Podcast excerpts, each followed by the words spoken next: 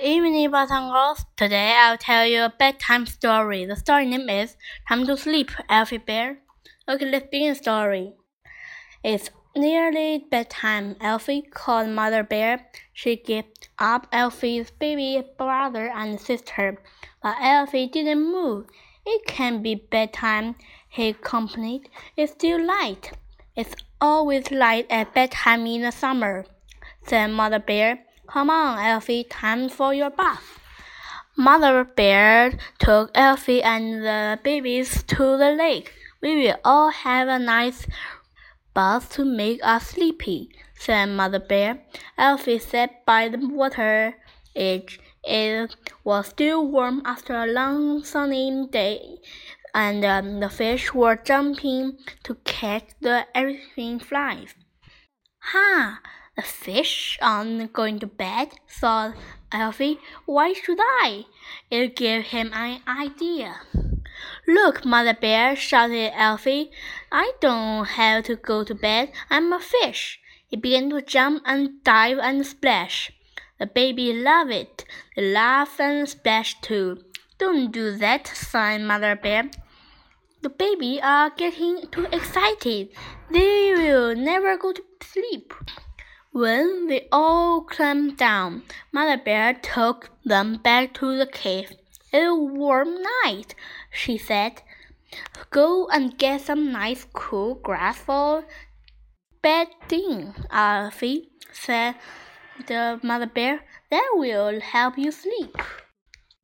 Alfie went outside and pulled up a few pailfuls of grass. Over in the meadow, some owls were swooping, ready for their evening hunt. The owls aren't going to bed, thought Alfie. Why should I? Alfie rushed back into the cave and began to flap his arm.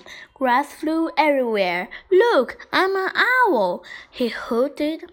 I don't need to go to bed. I'm just getting up. Oh, Alfie, stop that, groaned Mother Bear. Look, the babies are throwing all their lovely bedding around too.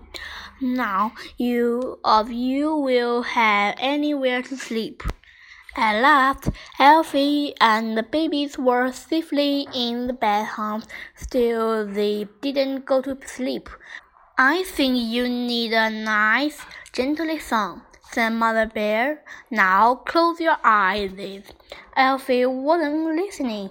Outside, he could hear wolves howling. The wolves aren't going to sleep, he thought. Why should I? Look, I'm a wolf.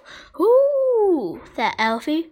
Oh, oh, oh, shrieked the babies, kicking their feet. Mother Bear wasn't pleased. That's enough, Elfie, he groaned. I don't want any little wolves in the cave. You have wait outside until the babies are asleep.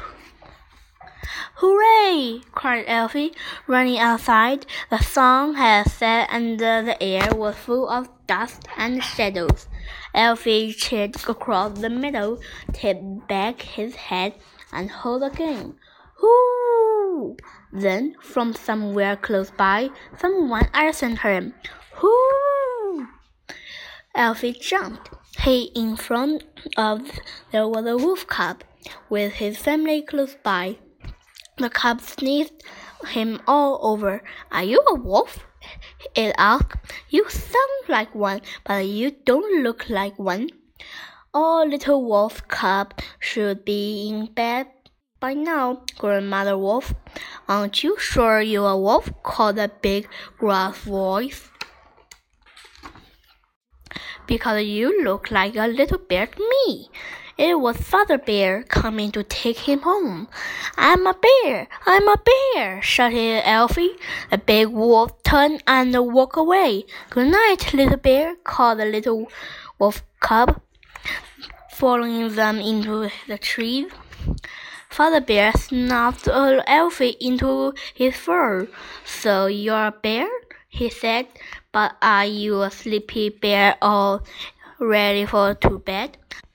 Night had fallen, and the sky skipped with stars. sparkle with stars.